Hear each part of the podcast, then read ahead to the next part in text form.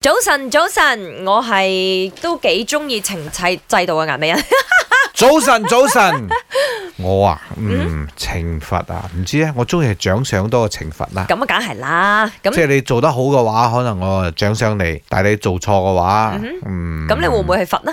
都好少嘅喎。哦，但係點解我會中意用罰呢？因為人係會驚嗯嘅。如果你尤其是你要控制一間公司嘅人啦嗯吓，咁如果你冇一啲誒賞罰分明嘅一啲制度嘅話咧，制度係係好難大家可以 consistent 做得好。可能我自己咧就跟得緊啲啦，嗯有好多嘢，咁啊冇機會俾佢出錯。即係未哦發生嘅時候有錯咧，我就已經係要佢哋改咗係佢啦。總之你知道林生呢咁忙啦，因為佢好 hands on，咩都關佢事啊。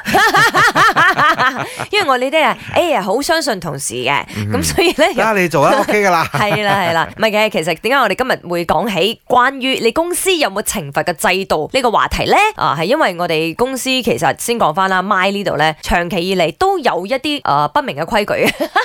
譬如如果我哋每個禮拜嘅例會，邊個遲到嘅話呢，嗯啊就要請食飯。係下個禮拜或者多幾個禮拜啦，我哋開會嘅時候咧，你就請晒大家食飯，啱啦，廿幾名都㗎，幾係嘢㗎，啱啊閒。閒地幾百蚊啦。係啊，嗰張單都幾粗下㗎，我哋叫。嗯 咁啊，再嚟呢，有最新嘅規矩啦，因為發覺有啲人呢，就可能呃好冇手好尾，冇手尾，嗯誒 studio 嘅衞生又好啦，或者係好多嘢啦。總之你誒被發現犯一個錯，你就要被罰一100百嗯蚊 ringgit。係呢個係我發起嘅啦吓，都好重水下。係係係，因為 因為點解 studio 係屬於大家嘅一個空間嚟嘅？嗯嗯譬如你話飲咗咖啡，嗰杯咖啡又冇攞去抌，食完嘢啲嘢又冇執，又冇攞去洗嘅係啦話，用完之後又冇手尾，嗯又唔誒唔 lock 交電腦，一樣一樣同你計，一樣一百。啊點解我咁狠心呢？其實我 inspire by 馬來西亞踩白線嘅 呢一個懲罰，同埋醉酒駕駛嘅懲罰 嘅。係，大家真係 真係驚啊！唔係講喂笑， ，hello，你踩白線咩啊？誒罰你兩千係嘛？兩千啊，咁 係啊，如果你醉酒駕醉駛酒駕駛點樣坐監係嘛？一萬坐係啦監，問你兼夾驚未吊銷執照。跟住咪冇人敢咯，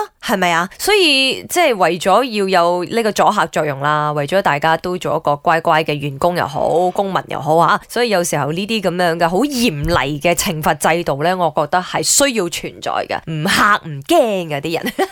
唔知你公司又有冇一啲好勁嘅懲罰制度可以 share 俾我哋，我哋一齊嚟參考下呢？我以前的公司，呃，如果说有有开会有人迟到，就会罚钱，level 越高的越多钱，越普通的呢就越少钱。可是也是啊、一个人要十块，所以如果那些 manager level 的人迟到的话，就是五十块，超过一分钟就是五十块了。然后现在的公司呢，完全没有这种潜规则，反而令人觉得好像有规则会比较好一点。我前公司如果我請假嘅話，就一定愛揾人嚟代替，而且嗰個代替你嘅人愛我嘅事頭同意，我個老闆同意之下，先至可以請假，真係好慘㗎。有時病咗都係愛嚟翻翻工嘅，真係。